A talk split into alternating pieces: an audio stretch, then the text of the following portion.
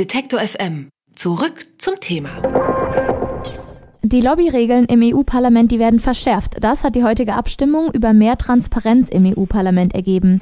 Die fand allerdings geheim statt. Dafür hatte sich die EVP, die europäische Fraktion der CDU-CSU, eingesetzt.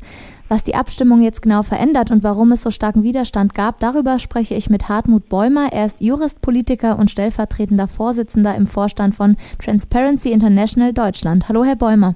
Ich grüße Sie, hallo. Ja, gerade entschieden. Die Lobbyregeln werden also verschärft. Was genau ändert sich denn jetzt?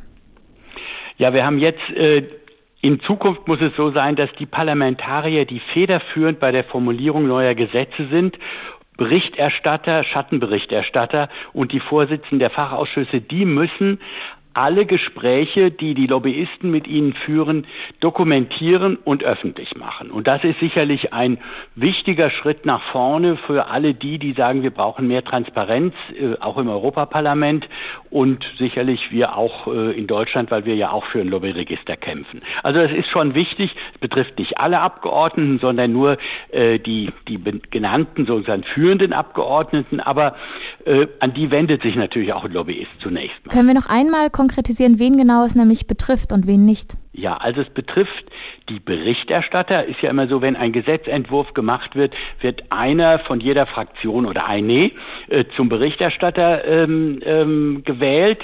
Und wenn die von Lobbyisten angesprochen werden, dann müssen die das dokumentieren. Genauso die Fraktion, äh, die Vorsitzenden der Fachausschüsse. Es gibt für wie viele im Moment kann ich Ihnen nicht sagen, aber eine ganze Reihe von Fachausschüssen in den, auch im Europaparlament.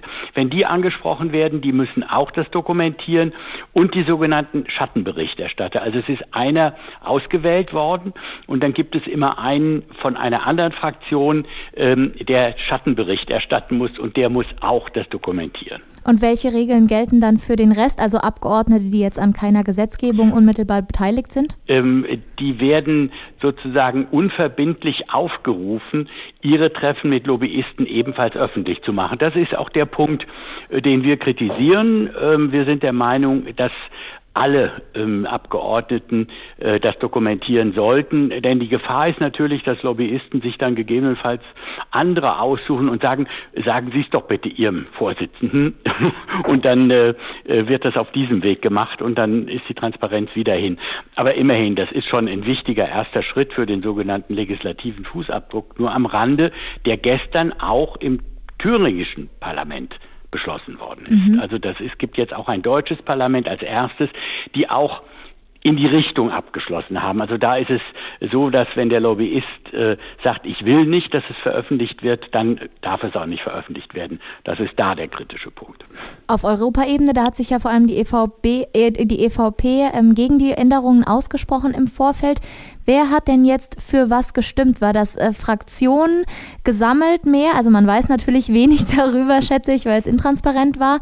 Oder waren es doch Einzelpersonenentscheidungen? Ne, die haben ja äh, durchgesetzt, das konnten sie ja mit ihren 20 Prozent, dass es eine geheime Abstimmung war. Und deswegen, ähm, man kann nur sagen, wer es im Vorfeld, im Vorfeld haben die Grünen, ähm, die Sozialdemokraten, ähm, jetzt muss ich mal überlegen, und ich, wenn ich richtig sehe, die Freien Demokraten und die konservative Fraktion, nicht die FVP, die haben dafür gestimmt. Und dann kann man mal davon ausgehen, dass es auch die waren, die jetzt die Abstimmung dominiert haben. Also im positiven Sinne. Also auch die durchgesetzte geheime Abstimmung der EVP hat nicht verändert, dass jetzt für mehr Transparenz gestimmt worden ist. Nee, und genau. wir reden gerade vor allem über das Europaparlament. Wie handhabt das denn die EU-Kommission und der EU-Rat? Also die Kommission hat das bisher schon so gehandhabt.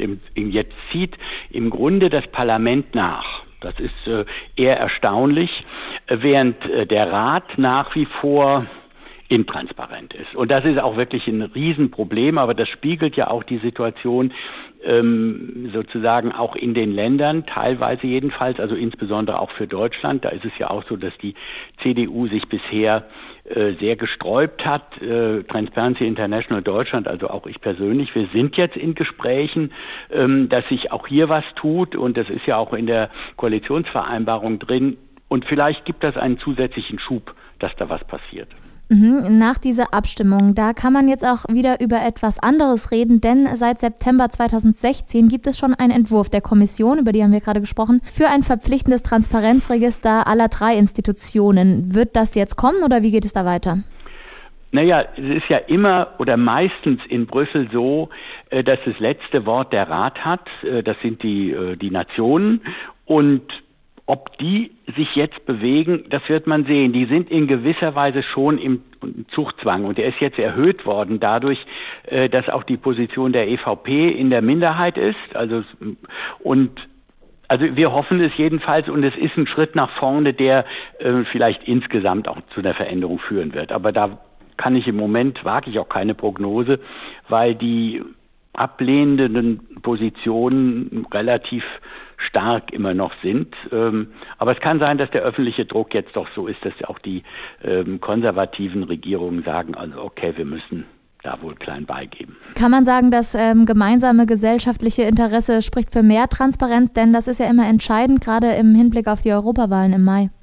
Naja, gerade ähm, auf die Europawahlen, weil Sie das gesagt haben, ist es äh, bezogen sehr wichtig, weil ja auch die Gegner ähm, aus der populistischen Ecke überhaupt von Brüssel ähm, natürlich in gewissen, gewisser Weise etwas Wind aus den Segeln genommen bekommen, weil die auch immer sagen, dass wir wissen gar nicht, was da passiert, das ist so intransparent und so weiter. Und wenn wir jetzt rechtzeitig vor der Europawahl nochmal einen Beweis dafür haben, dass auch die Europaparlamentarier und äh, die Kommission eindeutig will, dass äh, die Menschen in Europa genau erfahren, was eigentlich passiert und wer wie beteiligt wurde und wer wie Einfluss nehmen konnte, dann ist das wichtig und kann vielleicht den einen oder anderen doch äh, mehr dazu bringen, zu sagen, na, es ist eigentlich doch gut, dass wir das Europaparlament haben.